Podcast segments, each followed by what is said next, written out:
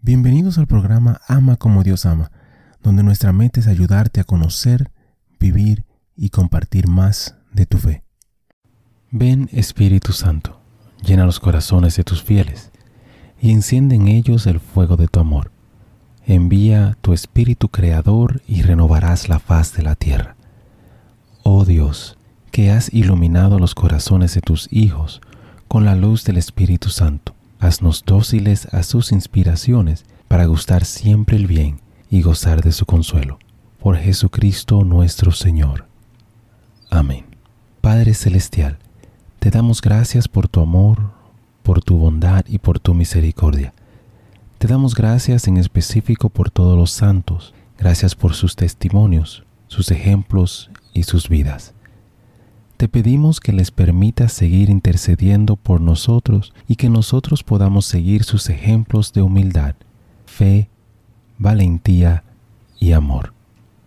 Guíanos a través de esta reflexión y dirige nuestro camino hacia ti. Amén.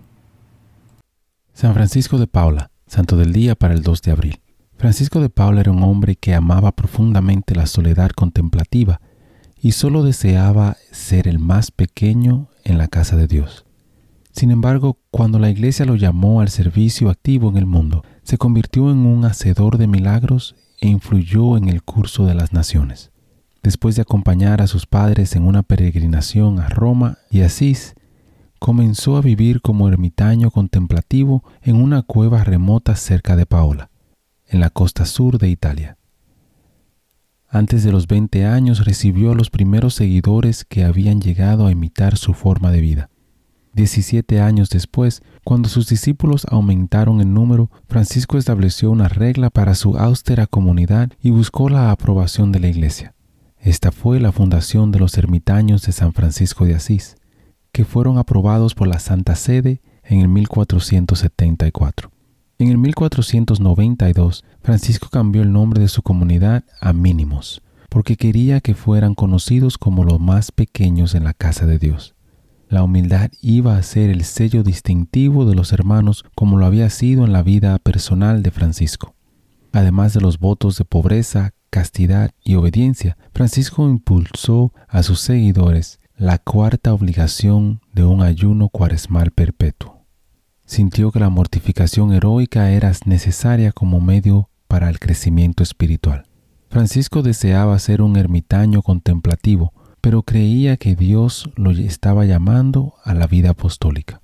Comenzó a usar los dones que había recibido, como los dones de milagros y profecía, para ministrar al pueblo de Dios defensor de los pobres y oprimidos, Francisco provocó la ira del rey Fernando de Nápoles por la advertencia que dirigió hacia el rey y sus hijos. A petición del Papa Sixto IV, Francisco viajó a París para ayudar a Luis XI de Francia a prepararse para su muerte.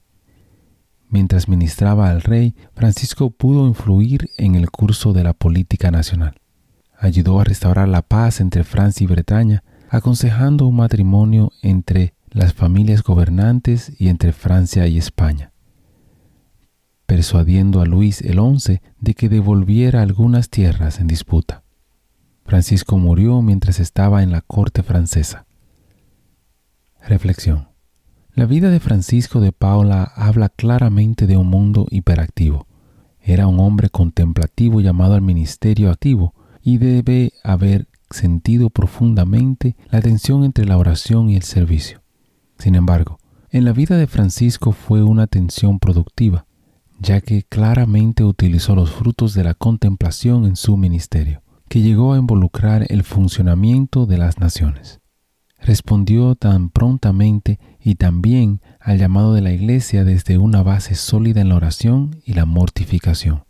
Cuando salió al mundo, no fue él quien obró, sino Cristo obrando a través de él, el más pequeño en la casa de Dios hermano y hermana, te invito a pedir por la humildad, para que Dios te conceda ser parte de los más pequeños de la casa de Dios.